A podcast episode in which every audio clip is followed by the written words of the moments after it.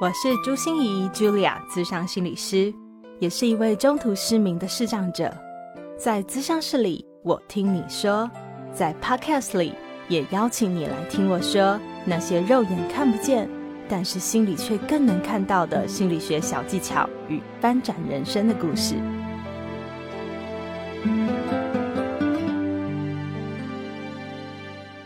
欢迎收听《好女人的情场攻略》，每天十分钟，找到你的他。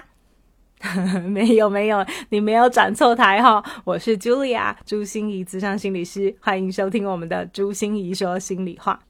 今天的职人来谈心哦，我们继续邀请到我的好朋友《非诚勿扰》快速约会的创办人陆队长。她同时也是《好女人情场攻略》的 Podcast 主持人。上次我们聊到陆队长在疫情期间，哈，好像被雷打到，嗯，不是啦，好，是接受到了宇宙给他的灵感哦，所以开始走了这场 Podcast。的旅程，可是哦，你知道才短短三年时间哦，居然他的 podcast 哦总下载量破千万，每一个单集的下载量都是一万五到两万，有没有太不可思议了？他到底用了什么样的魔法呀？真的是羡慕死我了，所以我一定要来好好的挖宝一下，他到底是怎么做到的呀？感谢陆队长，真的毫不藏私的分享哦。这一集的含金量绝对不下于一场扎扎实实的线上课程。也许你会说，我并没有要经营 Podcast 啊。但是听完这一集后，你会发现，其实 Podcast 的经营之道，完全跟经营自己和经营人生的方法相通呢。我也特地为大家准备了三本哦，陆队长与他的十三位恋爱军师一起合写的《好女人的情场攻略》，脱单必看的爱情避坑指南哦。曾经来上过我们节目的爱大。艾瑞克说：“这不只是一本谈两性或恋爱学的心理励志书而已哦，更是一本实用的人生高效运用指南。有没有很厉害？还在等什么？赶快到我的朱心怡视障心理师粉丝专业参加抽书活动。更重要的是，赶快继续给他听下去喽！”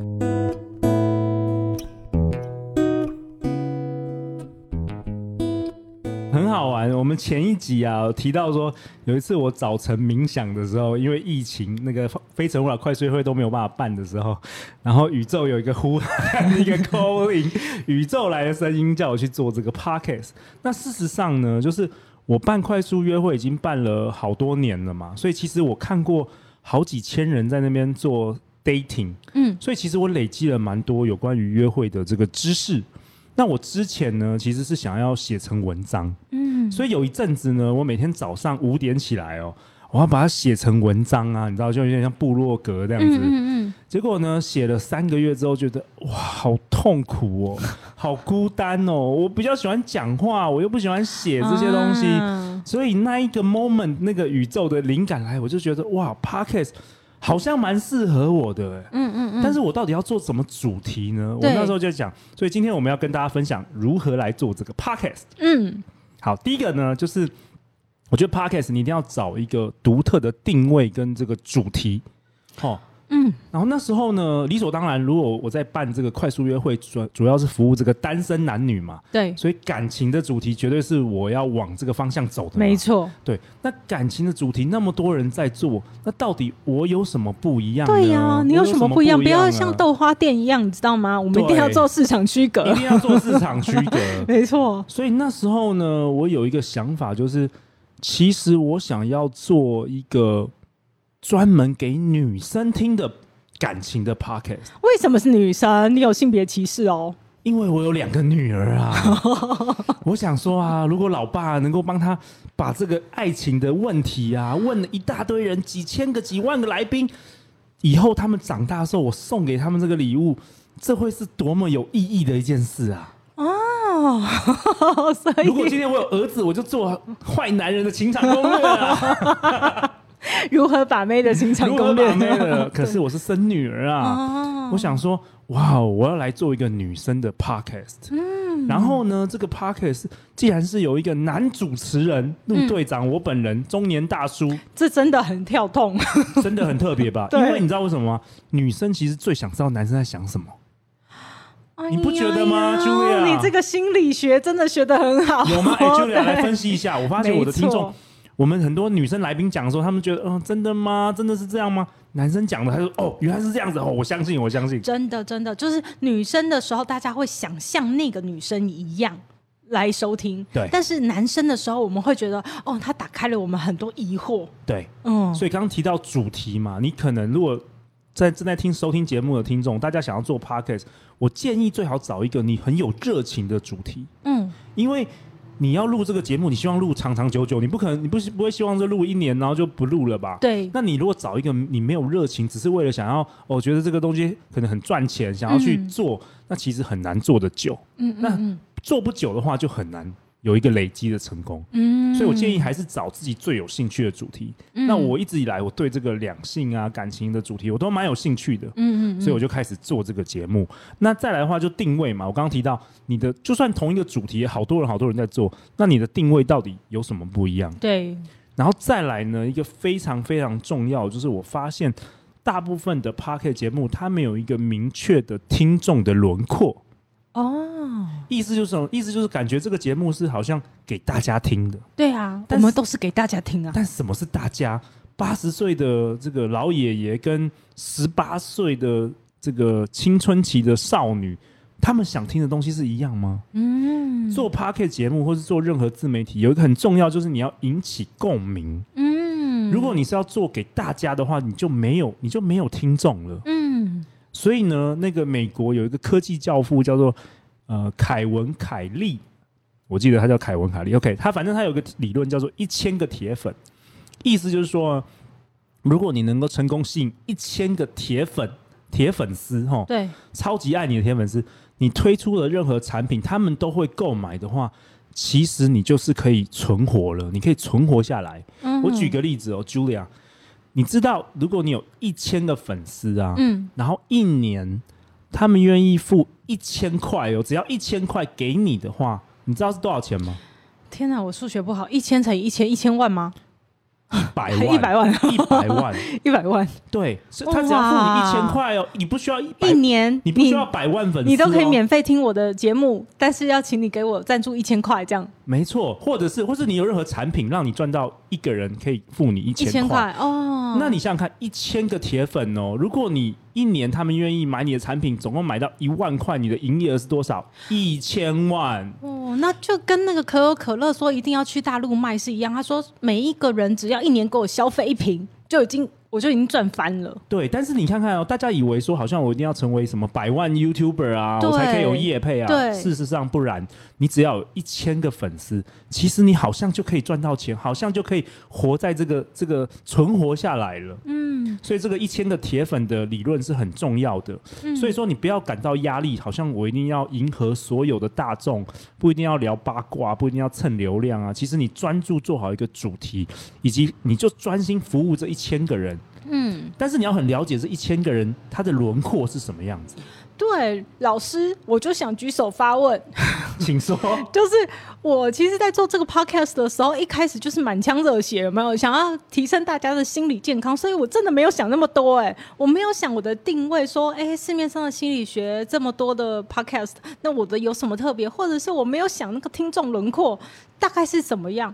对，这就是非常重要。哦，所以呢，你可以，你现在啊，Julia，你可以做一些练习，比如说陆队长每个月都在做的，你可以开始跟你的，我不知道你可能也认识一些所谓这个节目的一些长期听众，对，你要跟他们聊聊，嗯。说他们为什么想听这个节目，嗯。然后他们想要学到什么，或者是说他们平常的职业是什么，他们的生活方式是什么，他们的兴趣是什么，你要去了解他们。嗯，你要爱他们，你要去了解他们。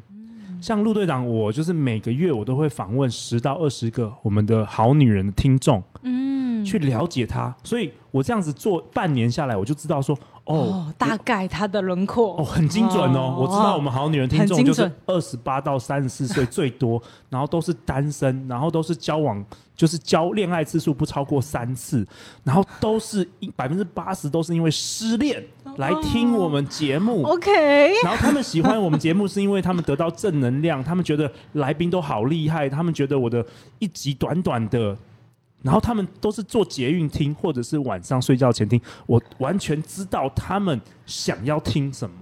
所以你到时候企划制作你的主题和内容，或者是邀请来宾的时候，完全就是为了他们。就全中目标就对了。然后我还知道哪一个来宾是最受欢迎的，比如说 Julia 超受欢迎 谢谢啦。，Julia 超受欢迎，Julia 一定要听我们的 来好你的先高月，那几集都让好多人都哭了，太感动了。是陆队长先哭了，所以大家都跟着哭了，跟着哭了对对对，所以说，Julia 就是我们平常在做 podcast，很多人忽略了一点，就是说你专注在做你想做的内容，但是你没有去了解你的听众。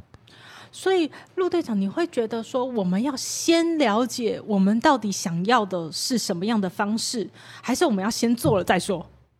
我觉得你要做一些规划，嗯哼，你可以边做边调，嗯但是一开始呢，最好你心中要有对于这个听众的轮廓，你要有一个大致的你要有个感觉大致。我嗯我说的大致不是说二十到五十岁很喜欢生活快乐的一群人，不是哦，这个太广了，尽量要细，尽量要细一点。嗯，对，因为帮助你未来，如果说你这个节目，就像我刚刚说的，你要用这个一千个铁粉理论，你要做出产品的时候，你也比较好知道你要生产出什么样的产品来，他们才会买吧。嗯，而且我觉得好棒是，因为我的呃我的这个团队伙伴都是我的粉丝嘛，他们都会听我的 podcast，对所以其实我每次在录单口的时候，前面都会放个娃娃。然后我都会想象的那个娃娃就是我团队里面的一个伙伴，然后我就在跟他讲你在跟。他讲话，没错，没错，没错。所以只是你之前没有把它写出来，没有把它嗯稍微写在纸上，或者是说你稍微感觉一下他们大概是什么样的，嗯，什么样的轮廓，他们喜欢听什么，他们需要的是什么。嗯嗯嗯。然后呢，然后呢，拥有了这些定位啊、市场区隔啊，然后拥有听众轮廓，然后呢，就可以做一个爆红的 podcast，像你一样吗？没有，我们不需要爆红，我们回到这个主轴，我们只需要一千个长红铁粉，长红一千个铁粉。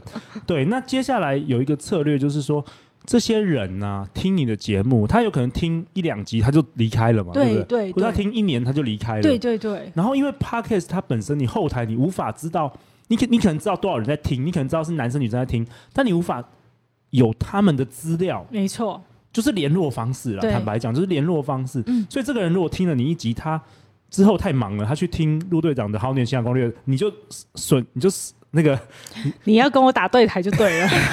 没有啦。我的意思是说，Julia，其实接下来你就是要把这个流量啊，你要转化成名单。嗯嗯嗯，意思就是说，你要请这些人留下他的 email，或者是 line at，或是你可以创造一个你的节目的 line at，让大家嗯。加入，嗯嗯嗯。这样子你就可以把这些听众留存在这个名单当中。嗯嗯，那你可以每个月你可以发这个免费的 email 啊，包包含你有些什么讯息啊，呃，节目的预告啊，节目的内容啊，都可以发给他们。那至少是说，他们有一天他们如果去听其他节目，你还是永还是可以联络到这些人。哦，会提醒他们说，哎，你注意哦，我还有哦，我一直都在哦。对对对，哦所以从流量你要转成名单。名单哦比，如说你现在如果是三千人听，嗯可能搞不好有三百个人他加入你的 email 啊，加入你的 line，就很不错啦。嗯你可以有什么讯息，你就可以通知他们。创造一千个铁粉。对，一千个铁粉，然后再来第三个就是大家最有兴趣，就是商业模式，对不对？怎么变现，对不对？对啊现在大家都自媒体要变现啊，要不然免费输出这些东西，哦虽然是热忱啦，好累哦对虽然是热忱，还是会有希望大家回馈的时候嘛。对啊，你总希望说我们今天录了 podcast 完，我们可以好好吃一顿大餐啊，可以犒赏一下自己啊，是啊我买个咖啡给来宾啊，都可以。嗯好，那我们现在讲这个商业模式，我觉得一般人都以为说，好像一定要成为这个百万的流量的啊，你你就可以得到业配啊等等的。嗯事实没错，目前呢、台湾大概一万多个 p o c k e t 节目，坦白说，我认为只有前三十名是有固定会收到厂商主动跟他们联络业配的。嗯，大部前三十而已哦。对你就是你一集至少要一一万五、两万、三万、四万、五万以上的这个嗯大公司、大品牌才会主动去联络你。嗯嗯嗯，那但是像我们这种中型的节目，或是甚至小型的节目，你还是可以有商业模式啊。我刚刚不是有举例，就是说，如果说你很了解你的听众的时候，你就可以做出产品嗯来让他们来购买。嗯举例来说，像我们的好女人情感攻略是比较是学习型的，我们不是聊八卦，我们每一集都会有一些学习的内容，嗯。所以很顺理成章，我们就每个月都会推出所谓的线上的课程，嗯，或是像陆队长举办的《非诚勿扰》快速约会，听我的人都是单身的人嘛，对。那他们就是找对象啊，对。那他就可以赶快来参加我的快速约会啊，嗯等等的。嗯然后或者是说，反正就是各式各样。我记得我有呃，我去年推出了这个爱情的这个有点像冥想的这个许愿蜡烛，我知道，好疗愈的许愿蜡烛，想要吸引你，你你可以写卡片，然后吸引你的理想伴侣。我一个月就卖了三十万的营业额，哎，哇哦，所以这就是要精准。你了解你的听众要什么的话，你就可以推出推出那个产品。然后你要怎么知道你的听众要什么？你直接问他啊，嗯，你直接问你的听众，你平常都在买什么？哦，你平常都在买一些蜡烛，你平常都在买一些疗愈的东西，你平常都在做瑜伽，你平常都在做什么？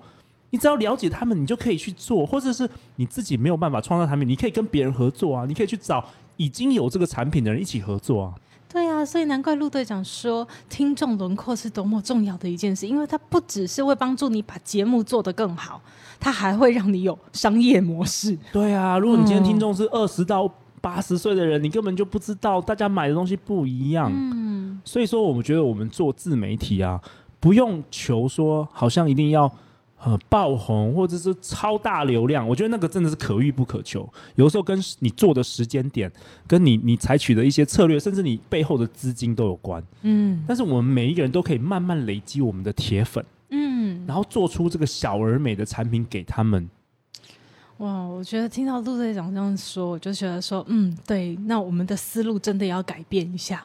哦，对，不是这样你会觉得压力比较小了。对，我们的目标，我们的目标应该是说，如果能够有这么的大流量的，那真的是赚到了，对。就很爽。对，对有时候可能十年后吧，十年后、五年后，对，可是如果你能做一个小而美，而且能贴近每一个人的需要，你听众的需要，你就会觉得，哦，我自己做的是真的很有价值，而且那个价值可以变成价格。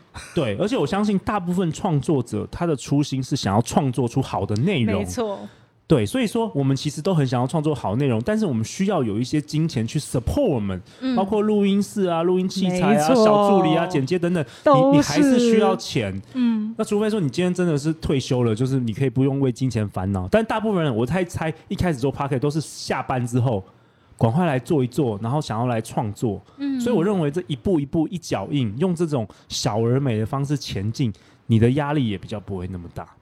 哎，那想请问陆队长哦，你自己因为哦，你你可以说这些，我相信一定是你做了很多的功课，然后你也是用这样的方式在操作你的好女人对情场攻略，对不对？对，可是你在过程中有没有遇到比较大的难关、比较大的阻力，或者是就算你这样操作，你还是会遇到一些不如预期的事情？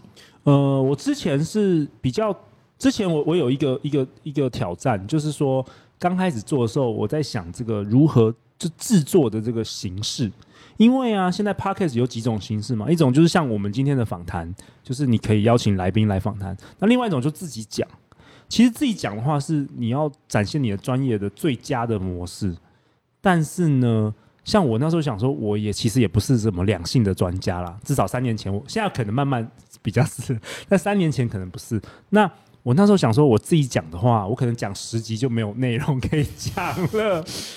然后我就在想说，那我到底有什么优势？嗯，然后我就发现我很多朋友，我的人缘很好，然后我好喜欢跟别人在咖啡厅聊天，然后好多人都说跟我聊天完很有启发，所以我那时候就想说，如果说我能够邀请我的各行各业的这个好朋友来我的节目聊聊感情这件事情，然后我们把它录下来，这个这个这个节目可以，就是这个录音的这个档案其实是可以。就像我说的，可以传承给我女儿或者 我孙女，是吧？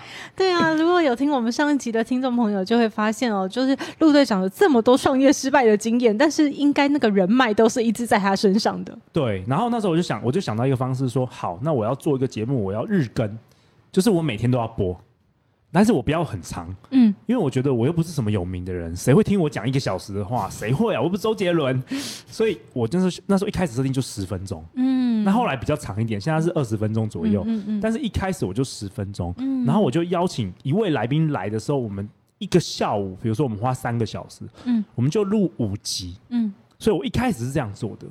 那一开始这样做的话，我是不是一个礼拜我只要花三个小时，我就把一个礼拜的量都已经录好了？对呀，好省事哦。对，然后我记得我第一年的时候是完全没剪接的，哦，因为我想说，我也没有什么资金啊，我就是把音乐倒一倒，我就是给他播了。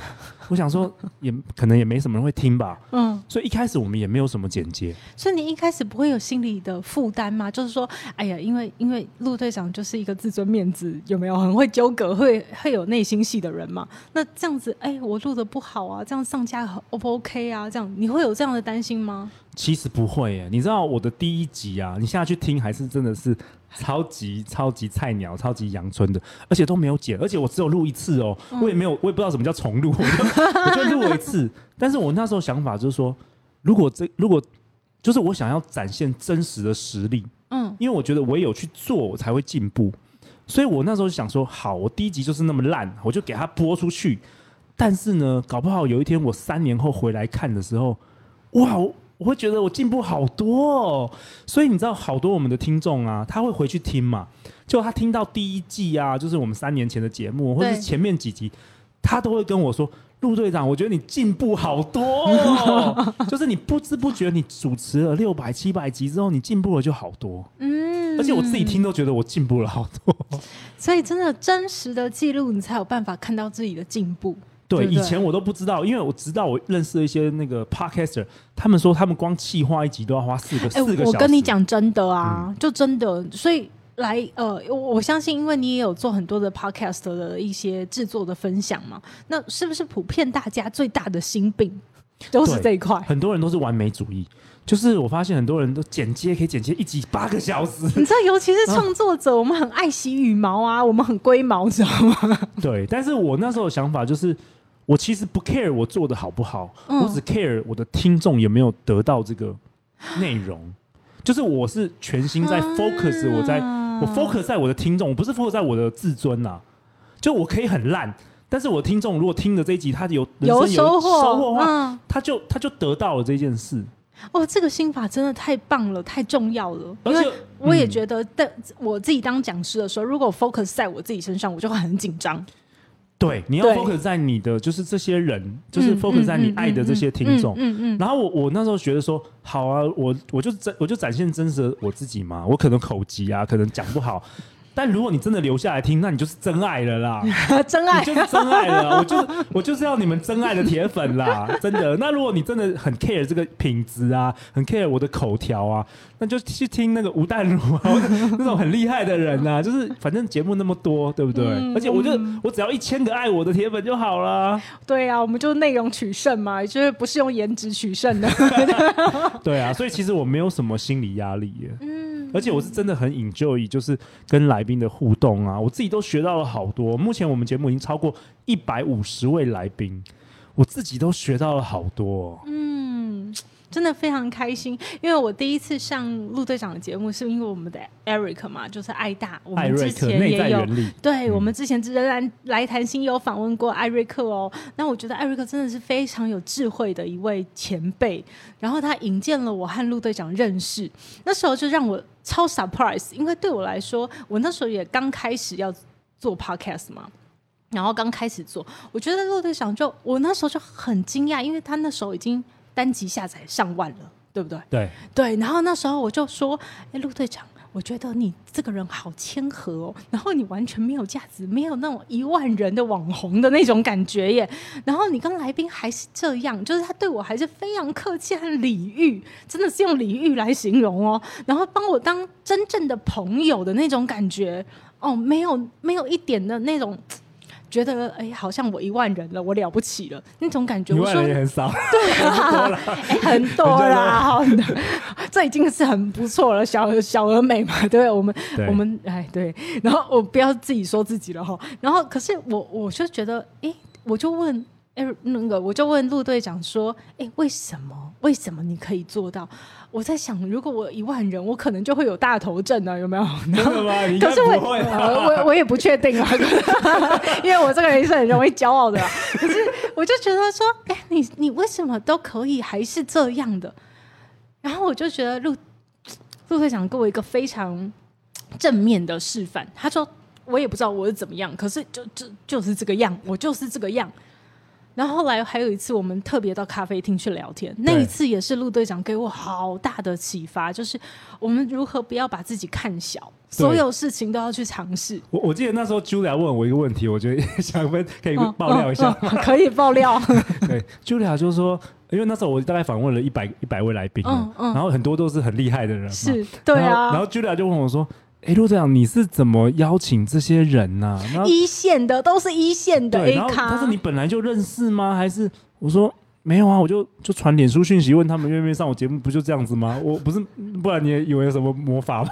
然后他说，那这些人如果拒绝怎么办？我说那也没有关系啊，反正有些人会拒绝，有些人也会说好啊。我是不知道？对啊，我就说在担心那你又没有给人家钱，又没有给人家礼物，又没有给人家什么，只有一杯咖啡，那这样担心太多了。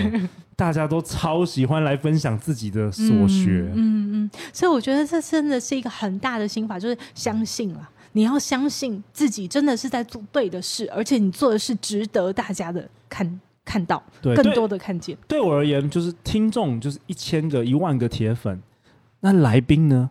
来宾说这说不定也是一百个、一千个我的好朋友啊。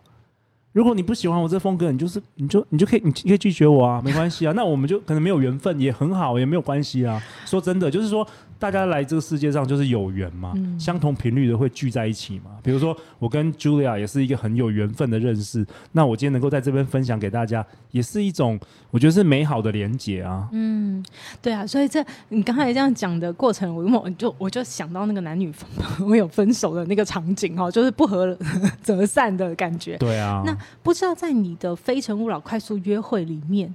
好，你会看到，诶，呃，爱情他们到底是怎么样迸发，或者是你的观察有什么特别的事情吗？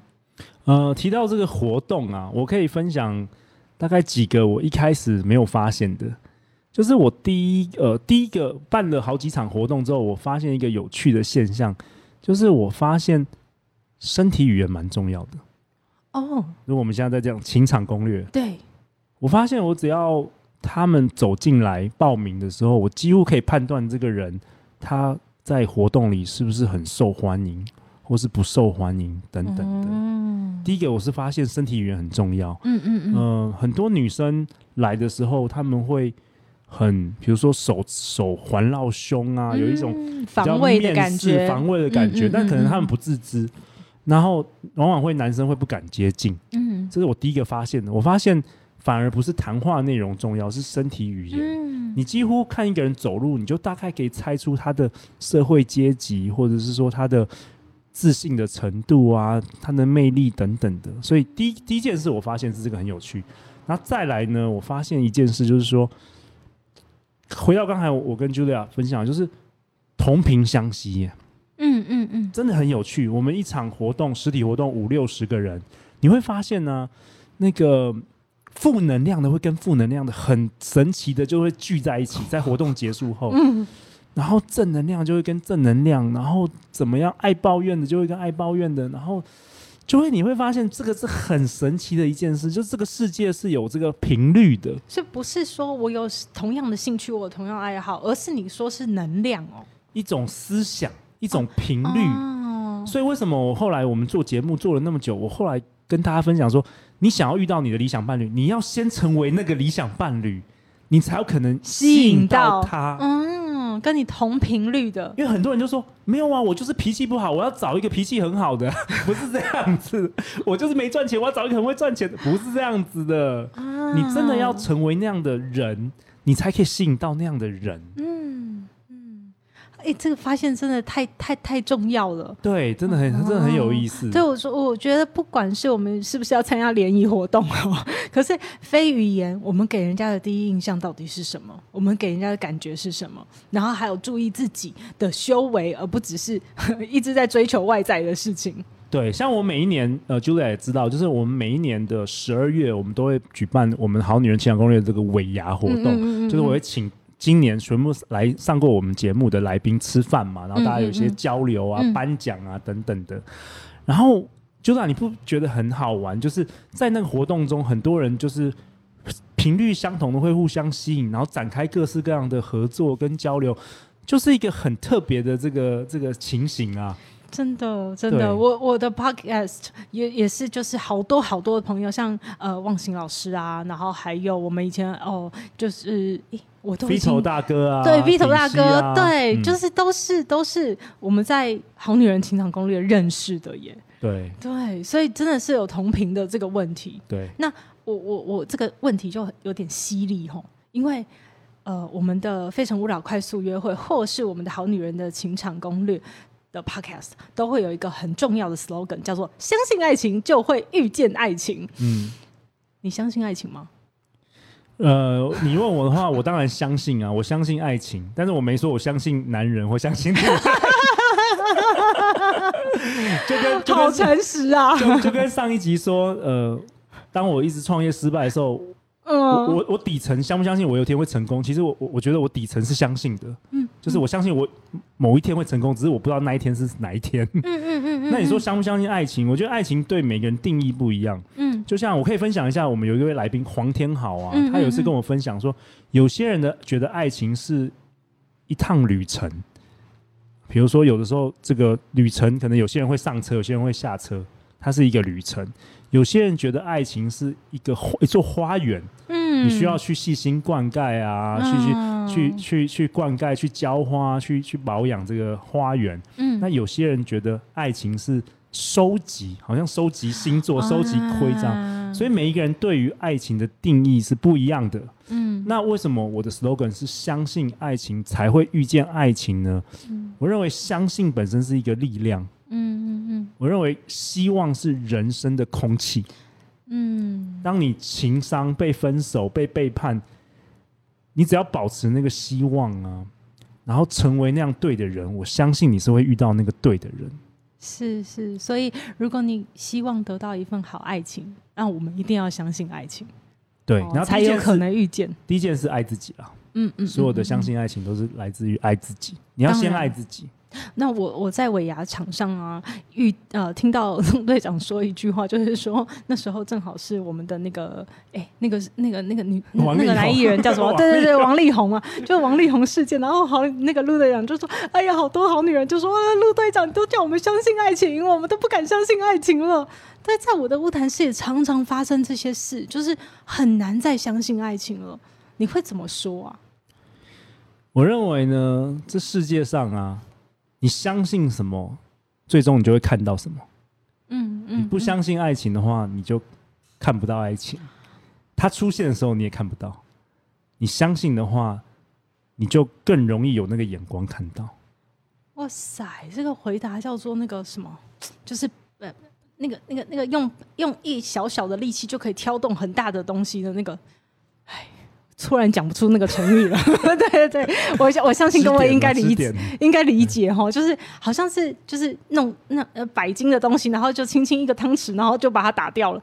对，没错，感觉是不管爱情到底存不存在，或者是真不真实，或者在你的生命中是怎样，可是你想要看到爱情的话，你真的得相信它。对，因为爱情有不同的样貌，嗯没有人说白头偕老才是爱情嘛，对不对？每个人定义不一样嘛，嗯嗯嗯，对吧、或许那个 moment，嗯嗯嗯。所以在问陆在阳最后一个问题哦，你的未来有什么规划？因为我记得我听到你有提过说，哎呀，等我再老一点啊，成为八十几岁老爷爷还在做非诚勿扰，这个很奇怪嘛，对不对？所以你未来老老阿北在办那个对对快速约，然后快乐快速约会，相信爱情就会遇见爱情哦。可能那时候，可能那时候我在老人院，老人院办，现在不是都第二春有没有？哎哎，这又是另外一个市场哦呢，超大市场，对二对，婚市场，黄昏之恋现在很多哎、真的很多。对啊，对啊，没有啊，开玩笑，就是 我觉得我真的很好玩，从来没有人问过我这个问题啊。那如果你要我在现在回答的话，我会想象我可能有一天会成为某种激励型的讲师吧，激励嗯演讲者吧，因为我很相信每一个人都有无限的潜能，嗯嗯只是大家不知道怎么样发挥而已。嗯。然后在过去几年经历过那么多失败，我其实掌握了一些原则，可以帮助大家开启自己的潜能。明年再来分享。好哦，很棒哦留，开启自己的潜能哦。明年再来分享，大家要是留言呢、五星评价留，对对对，要敲敲碗哦，敲碗哦。敲碗敲好再来分对享。对对对对，哦，那陆队长最后要跟我们推荐一本书，对吗？哦，对，如果大家有兴趣想要了更了解这个 podcast 以及 podcast 的商业模式的话，我推荐一本书，叫做《普通人的财富自由之道》，然后它的副标是“从思维到方法，一人创业大神带你打造致富脑”。这是美国的一位呃 podcaster，他叫做约翰李杜马斯。